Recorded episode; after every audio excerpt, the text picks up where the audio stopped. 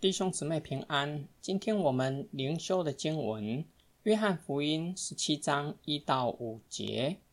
耶稣说了这话，就举目望天说：“父啊，时候到了，愿你荣耀你的儿子，使儿子也荣耀你，正如你曾赐给他权柄，管理凡有血气的，叫他将永生赐给你所赐给他的人。”认识你独一的真神，并且认识你所差来的耶稣基督，这就是永生。我在地上已经荣耀你，你所吩咐我的事，我已成全了。父啊，现在求你使我同你享荣耀，就是未有世界以先，我同你所有的荣耀。耶稣。结束向门徒的讲论，转向父祷告祈求，求父荣耀他的儿子，让子也荣耀父。耶稣的祈求不是自私的为自己的利益、为自己的荣耀，而是为了让子可以荣耀父。这原是父差子到地上的目的。子荣耀父的方式。就是使用父赐给子的权柄，管理凡有血气的，将永生赐给父要赐给子的人。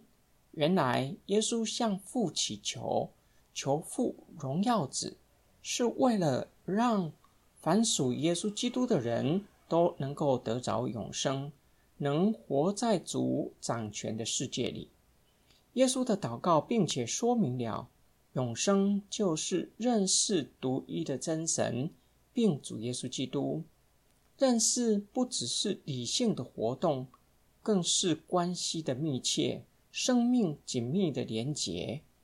耶稣在祷告中再次的说道：“他已经荣耀父，因为父所托付的都已成全。”耶稣向父求，求父让他同享。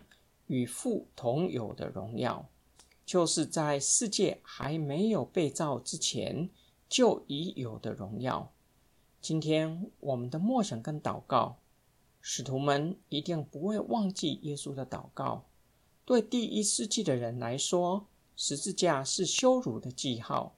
如此残酷的刑罚只加在非罗马公民的身上，罪犯在受尽羞辱之后。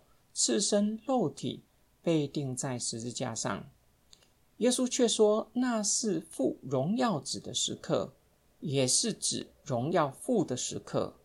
耶稣逆转了十字架的记号，让羞辱的转换成为荣耀得胜的记号。但愿耶稣的祷告重重的敲醒这时代的基督徒，特别是强调。已在地上过丰盛生活，荣耀上帝的神学。耶稣在祷告中求父荣耀子，好叫子可以荣耀父。耶稣的祷告教导我们：我们在地上的生活、工作，有可能比耶稣更靠近上帝的旨意，存更美的动机吗？也就是不求任何的回报。我们向父求什么回报，才是最贴近神的旨意呢？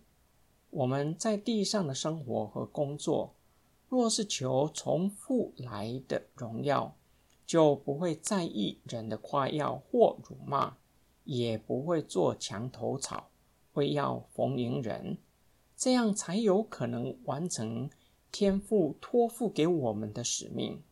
我们一起来祷告。爱我们的天父，感谢你将我们从罪恶死亡中救赎出来，教我们成为你的仆人，让我们可以侍奉宇宙大君王。